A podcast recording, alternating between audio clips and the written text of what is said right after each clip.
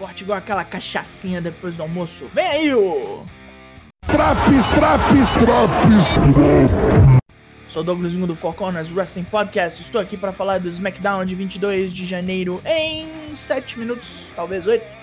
Ah, marvada!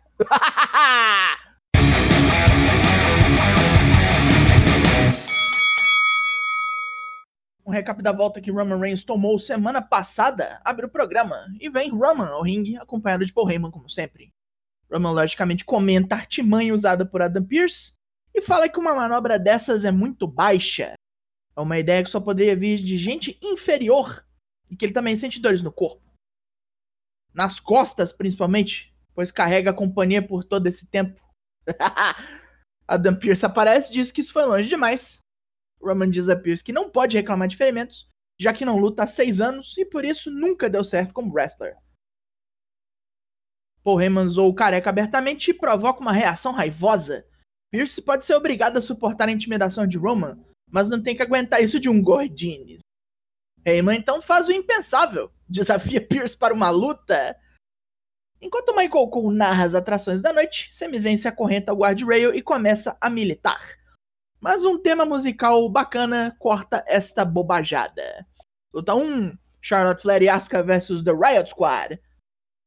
Olha, uma luta completamente vomitada pela edição, é o que a gente tem aqui. Em vários momentos, ao invés de mostrar a ação no ringue, a câmera mudava para Billy Kay ou para o protestante Sami Zayn. O combate em si foi simples, com as campeãs sempre em vantagem, mas passando um certo perrengue para segurar as duas punks.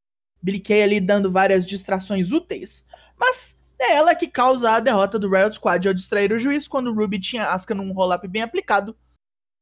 E tudo degringola quando Asuka acerta um Billy Kay em Morgan e um Cold Breaker de joelho só em Ruby, com Charlotte vindo para terminar o serviço no Natural Selection.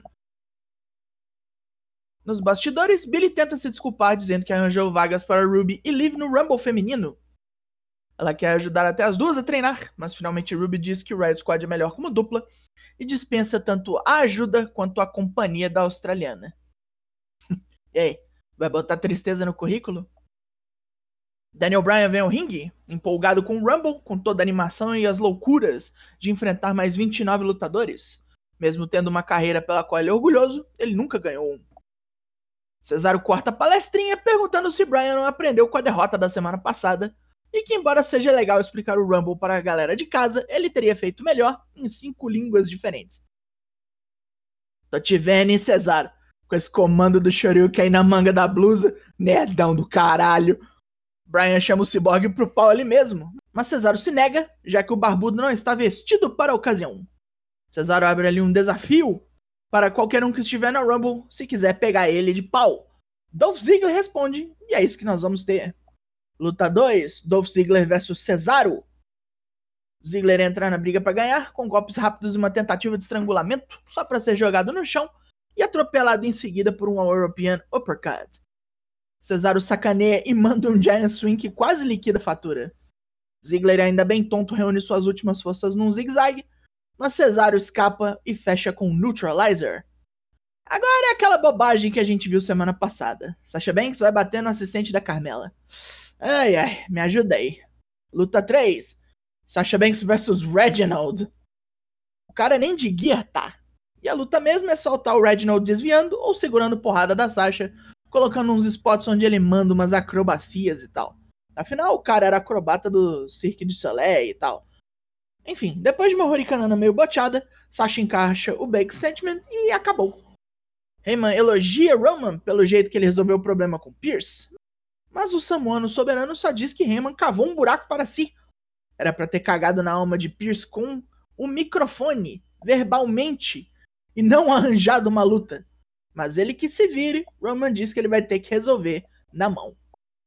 Hora de disputa por título. Luta 4.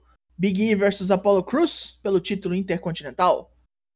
Ambos Sami Zayn na entrada, que ainda está lá, algemado, para encher o raio do saco.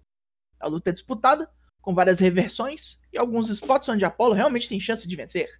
Em um deles, com ambos brigando por posição no topo do corner, Apollo consegue derrubar com uma cabeçada e prepara-se para um golpe aéreo. Mas Sammy retira suas algemas e corre para o ringue. Com Helluva Kick em Apollo, essa luta termina em DQ. Zen ainda acerta um em Big E, dizendo que não vai mais acertar injustiças. Olha, injustiça é. Não, não, não. Deixa pro final do programa. Kevin Owens corta uma promo de seu carro, já que Roman mandou não deixarem o cara entrar. E que promo! Kevin fala da importância de cada uma de suas tatuagens, quando explica que não vai parar de lutar. Ele fala de seus avós, pois tatuou as iniciais dos dois em sua mão. Avós que sempre apoiaram a carreira de Kevin, mas que faleceram antes que pudessem vê-lo na WWE. Homens que tiveram doenças incapacitantes, mas que seguiram lutando e viveram mais por causa disso. Diante do legado desses homens, Kevin sente que tem que lutar, não importa o que aconteça. E no Rumble, ele será o último homem de pé.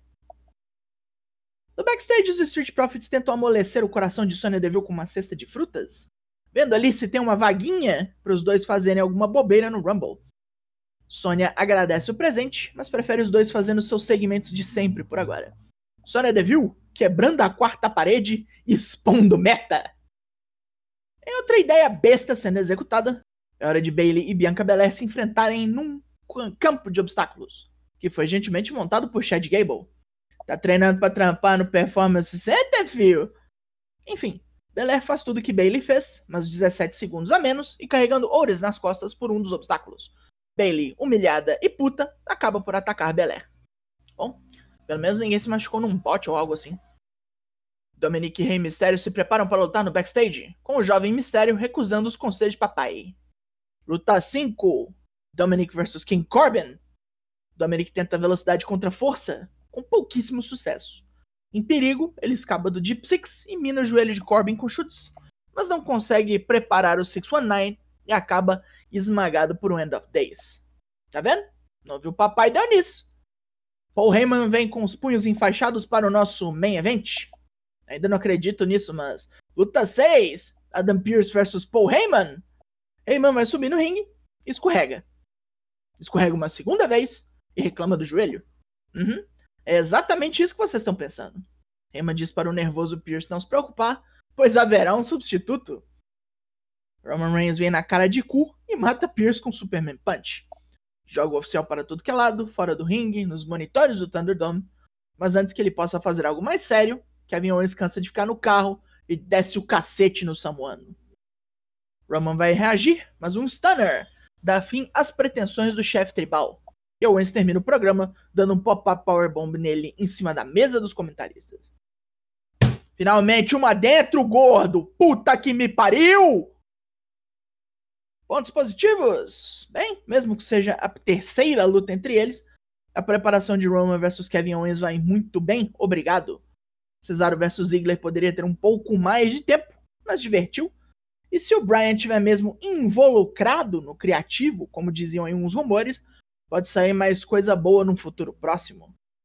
Pontos negativos. Os cortes de câmera para mostrar o Samizen toda hora foram de fuder. Qual o problema mental que esse povo tem? Sasha Banks versus Reginaldo.